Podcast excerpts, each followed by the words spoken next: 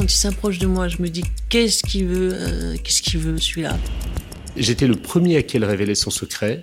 Il faut que j'ai l'air normal, il faut que j'ai l'air normal, et ça c'est mon obsession absolue. Et on se rend compte que nos hontes sont devenues nos forces. Si il m'avait pas défendu, euh, je serais rien aujourd'hui.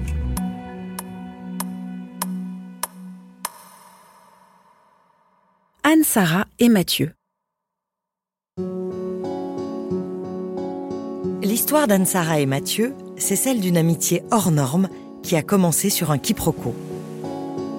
Et depuis cette première rencontre, qu'ils ont vécue radicalement différemment, leur vie a été rythmée par de grands événements dont ils n'ont pas forcément le même souvenir ni le même ressenti.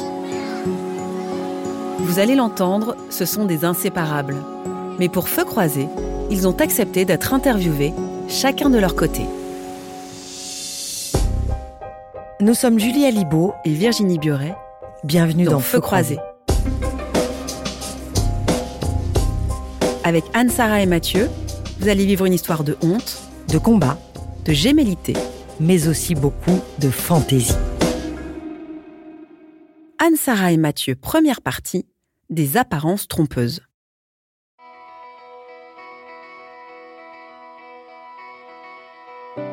Je m'appelle Mathieu, j'ai 47 ans. Je suis brun, je fais 1m76, je suis plutôt mince, j'ai des lunettes, j'ai des tout petits yeux, une bouche euh, plutôt épaisse, ce qui est important pour moi parce que ma mère avait une bouche épaisse. J'ai un nez un peu épaté, comme celui de mon père, et je suis plutôt poilu. Je m'appelle Anne-Sara Cartudo. J'ai. Euh... Tu son âge, Mathieu? Il a préparé, lui, non Non. Non, ok. Allez, je m'appelle Anne-Sara Cartudo, j'ai 47 ans. J'ai deux enfants. Euh, Lou, le garçon qui a 14 ans, et Colombe qui a 11 ans. Euh, je suis physiquement euh, très reconnaissable. C'est pas évident de se décrire. Je suis grande, je fais beaucoup de gestes quand je parle, donc je ne suis pas d'une discrétion totale. Après, j'ai euh, des yeux qui ont une forme un peu différente parce qu'ils sont plus euh, proéminents. Je suis quelqu'un de, je pense, d'assez doux. Je suis avocat et écrivain. Et ma dernière casquette, c'est que je suis président de la Société des gens de lettres. Alors aujourd'hui, je suis euh, directrice d'une association qui s'appelle Droit Pluriel, euh, qui travaille sur euh, rendre la justice accessible à tous, notamment faire en sorte que le handicap soit pas un, obstacle pour connaître et faire valoir ses droits.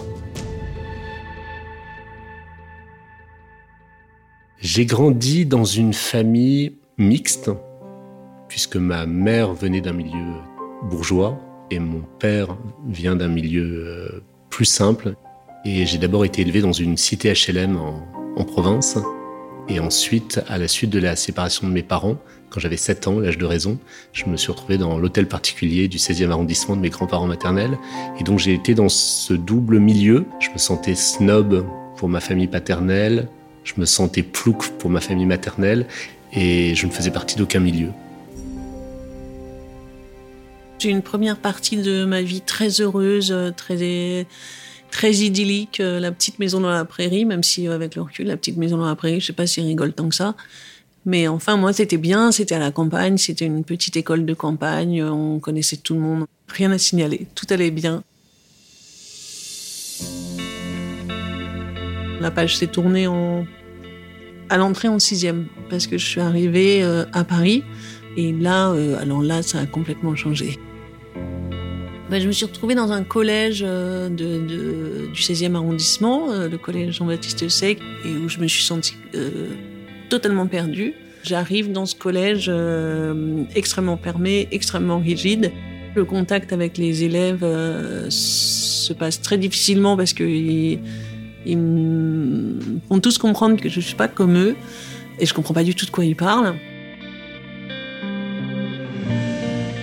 J'ai rencontré Anne-Sara en, sixième, donc je devais avoir 11 ans à peu près. Elle avait euh, des yeux qui ressortaient, des yeux étranges. Euh, elle était aimée un peu par personne parce que elle, répondait toujours à côté de la plaque. Elle, faisait un peu, elle avait un côté presque asocial. Et je commence à avoir des nouvelles difficultés vers la quatrième. Parce que à partir de la quatrième, j'arrive plus à suivre les dictées, j'arrive plus à comprendre de quoi parlent les profs. Il y a quelque chose qui, qui devient de plus en plus compliqué, le monde qui commence à s'éloigner de plus en plus. Et je comprends pas ce qui se passe. Et je mets pas de mots là-dessus, mais comme j'arrive plus à répondre, j'ai ma copine avec qui, euh, sans en parler, on met en place des codes. Donc effectivement, quand on me pose une question et qu'elle me donne un petit coup, il faut que je dise oui. Euh, quand elle m'en donne, elle me fait deux, deux, petits coups, c'est non. Et je, je mets assez longtemps à comprendre que j'ai perdu l'audition en fait, et que petit à petit, je, je deviens sourde et que j'entends plus.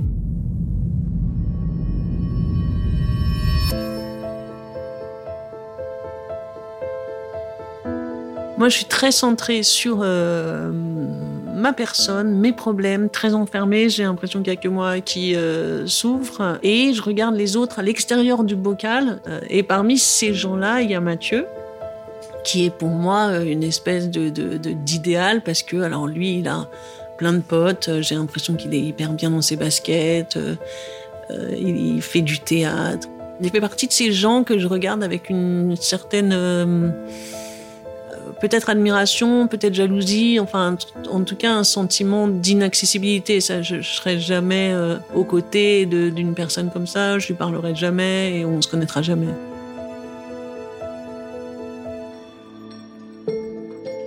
Anne Saran ne m'intéressait pas. Mes critères de l'époque, c'était, euh, j'étais fasciné par les petites filles qui avaient des, petits cols de Claudine, euh, qui allaient à la messe, qui avaient un serre-tête dans les cheveux. J'avais l'impression qu'elle avait un côté un peu punk.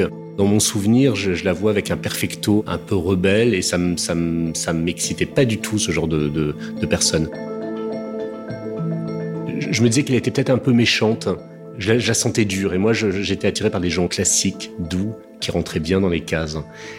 Le, seul truc qui l'a racheté un petit peu, c'est que ses parents, visiblement, avaient de l'argent puisqu'ils étaient dans un bel appartement. Et j'étais persuadé à l'époque que les gens riches étaient intelligents moi, je traverse toutes ces années-là, euh, le collège et le lycée en apnée. J'attends que ça passe. Faut que ça passe. Euh, je me demande combien de temps ça va durer. C'est très long. Enfin, j'attends la vie en fait. J'attends que ça commence. Et ça commence pas. Et effectivement, il y a ce jour où euh, il y a Mathieu qui, m'aborde.